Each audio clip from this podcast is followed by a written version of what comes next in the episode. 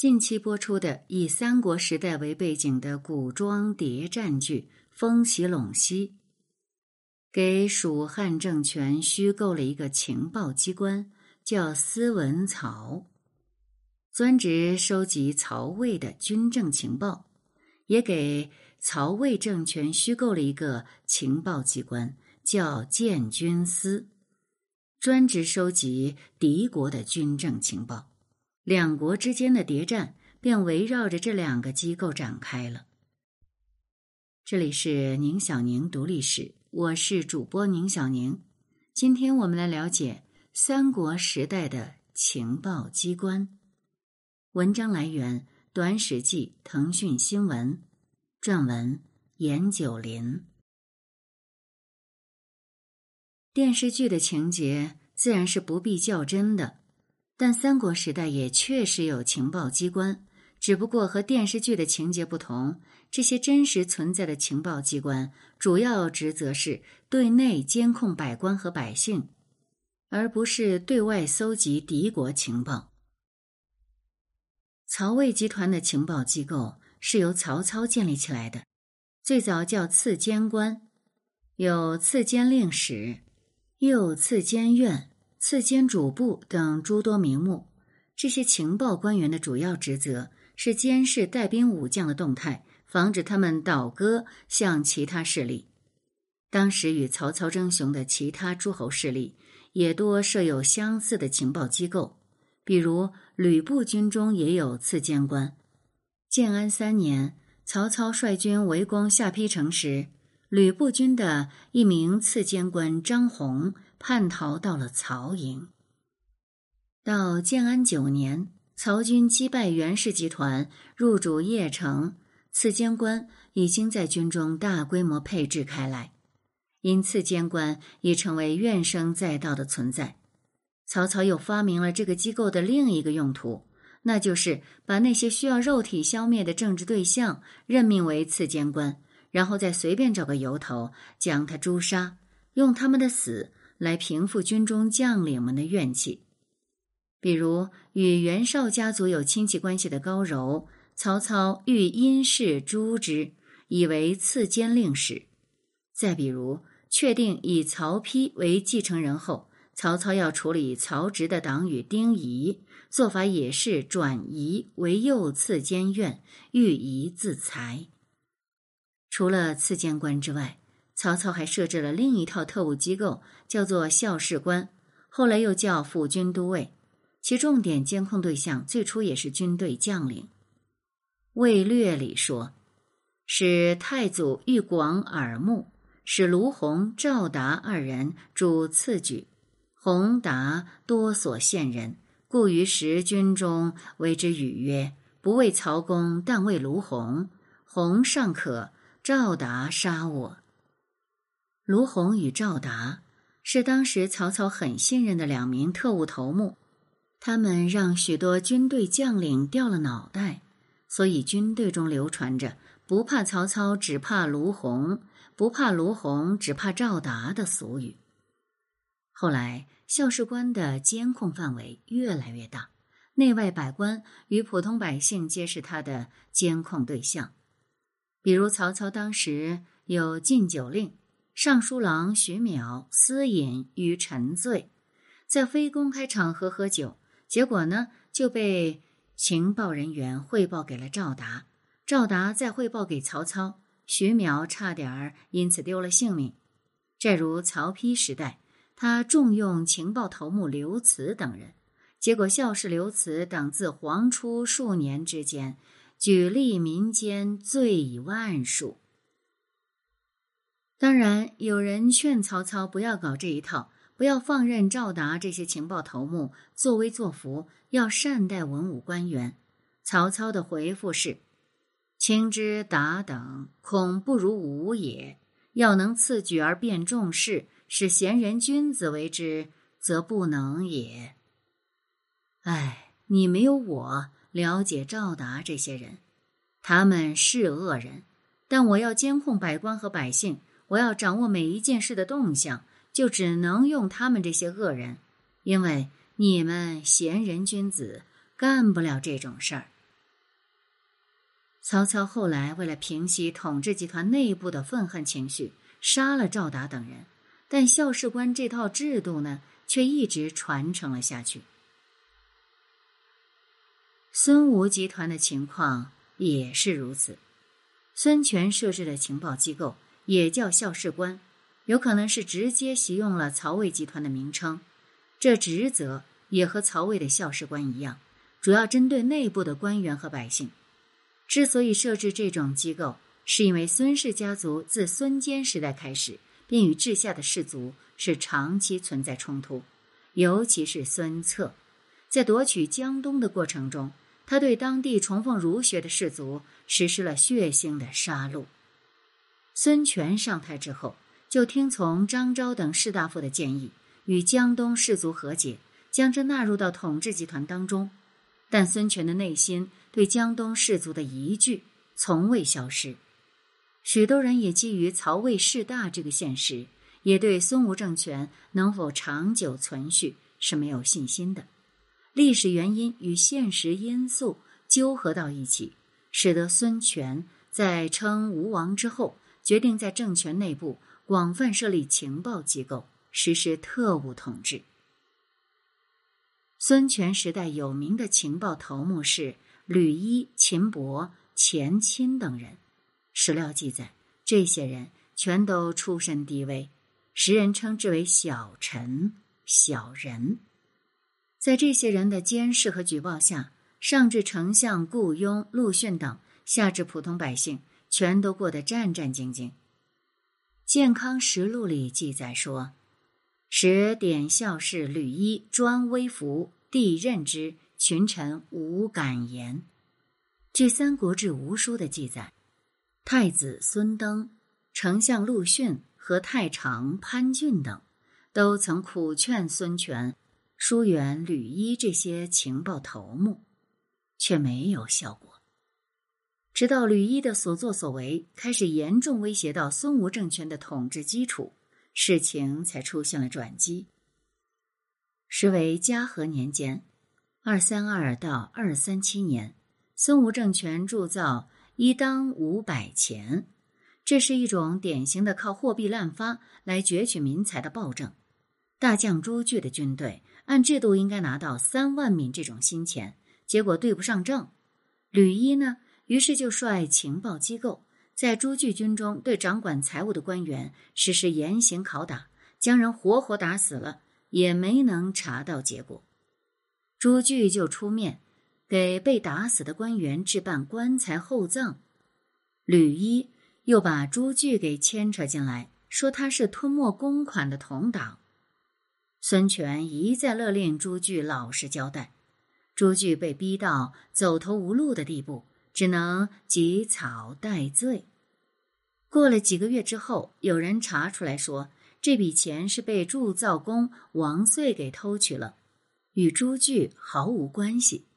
朱权于是大感悟，仿佛现在才知道吕一做尽了坏事，于是发出。朱据见王，况利民乎？这样的感叹，然后才将吕一给拿下。所谓“朱据尚且被冤枉，况利民乎”？实际上，这是孙权亲口承认，他的情报机构和特务系统不但针对文武官员，也针对底层的吏和百姓。其实，大臣布置上书孙权就告诉过他了，在吕一的主持下。情报机关吹毛求疵，没问题搞出问题来，小问题搞出大问题，已到了使民局天及地谁不站立的地步。孙权当然很清楚这一点，他之所以到朱据事件发生才抛弃吕一，是因为两个因素：一，朱据是孙权的女婿，又出自江东士族吴郡朱氏。他的冤案很容易引起孙吴政权内部所有官员的共情。二，朱氏有不少成员在军中担任要职，如朱桓、朱毅等。朱据本人呢，又是军队高级将领，他的冤案很容易在孙吴军中引起共情。官僚集团和军队的向心力，是孙吴政权最紧要的统治基础。既然有充足的证据还朱据清白，孙权为了平息众怒，只能抛弃吕一。但是吕一之死，只是吕一个人退出了孙吴的政治舞台，监视文武百官及百姓的校事制度仍然继续存在。直到孙权死后，诸葛恪以太傅的身份辅政，才罢视听，息校官。所谓视听，就是监视文武百官和百姓的耳目；而所谓校官，就是情报机构和特务人员。但遗憾的是，诸葛恪的时代很快就结束了。孙皓上台后，马上又恢复了这套制度。大臣陆凯上书说：“夫孝事，利民之仇也。”这也没能阻止得了孙皓的决心。况且孙皓的所作所为，较之孙权有过之无不及。《吴书·孙皓传》里说，孙皓很喜欢召集群臣办宴会，无不咸令沉醉。每次都要将与会者灌到烂醉，同时他会在宴席上布置一群黄门郎，这群人不喝酒，职责就是将醉酒的官员说的话全都记录下来交给孙浩。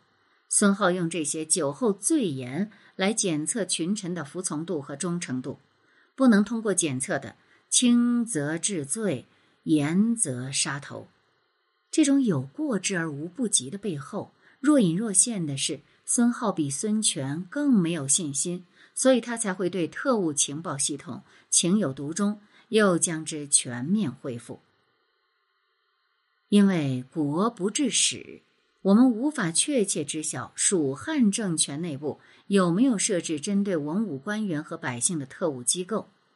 笔者的倾向是有。《三国志·蜀书》当中有三段记载颇值得重视。第一段见于彭样传，内中说彭样因为失宠于刘备，被任命到外地做官而心生不满。马超与他聊天，问道：“卿才具秀拔，主公相待至重，为卿当与孔明、孝直诸人齐足并驱，宁当外受小郡，失人本望乎？”你是有大才能的人，主公一向很看重你，说你与诸葛亮、法正是一个级别的，怎么会将你外放小郡做官呢？彭样就发牢骚道：“老阁荒悖，可复道也。那老兵头子昏庸荒唐，没法说呀。又说卿为其外，我为其内，天下不足定也。”如果主公让你做将领，在外带兵，让我为谋臣，在内筹划，夺取天下并不难。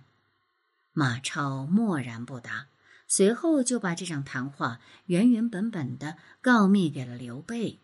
彭样因此丢了性命。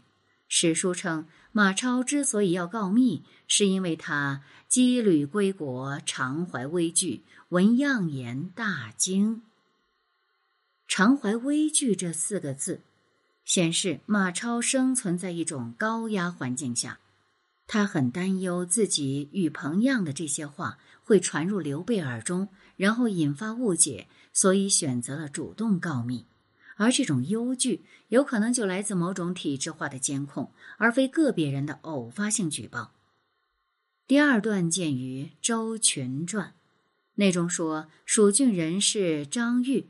在谶纬预测方面比周群还厉害，因为私下里向人分享自己对刘氏何时将彻底失去天下的预测而被告发，人密白其言，结果呢就被刘备新账老账一起算砍了脑袋。这显示蜀汉政权内部当时是存在告密之风的。第三段见于简雍传，内中说。蜀汉政权禁止百姓酿酒，然后利于人家所得酿具，论者欲令与作酒者同罚。基层虚吏在执行时，不仅抓捕酿酒者，还挨家挨户去搜酿酒工具，要将有酿酒工具者一并治罪。简雍看不下去了，趁着与刘备出游的机会，指着路上的男男女女就讽刺道：“这些人。”都欲行淫，应该赶紧抓起来，因为他们都有行淫的工具，和百姓们有酿酒的工具是一个性质。简雍是跟了刘备数十年的老臣，所以他敢这样开玩笑。刘备听了这个玩笑呢，才下令不追究有酿酒工具的百姓了。家藏酿酒工具都会被查出来，这显示在刘备时代，益州百姓受的是高压管控。微剧、告密和高压管控都隐约指向了某种体制性的东西。只是我们无法知晓这体制性的东西是否属于类似校士官那样的情报特务机构。《魏氏春秋》里记载，有益州从事名为长房者，认为臧科太守朱褒有异志，于是收起主簿暗问杀之。然后朱褒反过来又带兵攻杀了长房，向成都报告说长房谋反。诸葛亮接到汇报后。诸房诸子，喜其四弟于越西，试图以此安抚朱褒，但朱褒最后还是叛变了。而那位长房做的事情，与曹魏、孙吴两国的校事大体差不多，都是在监控文武官员的忠诚度。长房的命运也与曹魏和孙吴两国的那些情报头目差不多，做了高层人物的政治牺牲品。此外，东汉顺帝时代，益州所辖十二郡国共计一百五十二万余户，七百二十四万余人。到蜀汉政权灭亡之日，则仅领户二十八万，男女口九十四万，带甲将士十万二千，立四万人。这个数据也告诉我们两个事实：一，因为穷兵黩武，蜀汉人口不断减少。最后恶化到九十四万纳税人要供养十万军队，这要求蜀汉政权必须极尽搜刮之能事。二要极尽搜刮之能事，便需要对内以超强的力度去控制百姓，所以蜀汉政权的官吏规模才会扩张到四万人，相当于一名官吏对应管控七户百姓。据此，我们有理由推测。这四万官吏当中，有相当一部分属于与校士官同性质的对内情报特务人员，而前文提到的长房很可能就是其中之一。理解了这一点，其他一些史料也就可以得到很好的解释了。比如《晋书·王浚传》里说，司马昭派军队灭蜀后，任命王浚为巴郡太守。王浚到任后发现。郡边无境，兵士苦役，生男多不养。巴郡和孙吴接壤，当地百姓生了男孩都不肯养育，或抛弃，或杀死。这显然是蜀汉时代暴政的遗留。王浚在巴郡太守任上，严惩杀子现象，减轻百姓徭役，让生育子女的家庭可以喘息。结果所全活者数千人。根据《晋书·地理志》的记载。巴郡当时统县四户三千三百，只有三千多户人口。如果史料没有夸大王浚的仁政效果，户三千三百对应全活者数千人，可以说蜀汉政权统治末期的巴郡已经是一处人间地狱。要以九十四万纳税人养活十万军队和四万官吏，底层百姓只能活在地狱里，而且。蜀吴两国结盟多年，巴郡虽是边境，却并非前线。边境百姓们困苦到这种程度，要防止他们用脚投票，必然需要某种制度化的东西。所以我们在史料中能看到，孙吴政权当时在边境地带设有刺监屯，在内中配置官兵，便同时具有警戒敌军来袭、可以放烽火和控制境内百姓外逃的功能。蜀汉政权也在边境地区设置了屯侯，功能与孙吴的刺监屯是一模一样的。曹魏呢，则广泛实施军屯与民屯，同样可以起到防止民众逃跑的功能。总而言之，在与三国时代相关的史料里，我们能见到情报机构，但见不到职责主要对外的情报机构。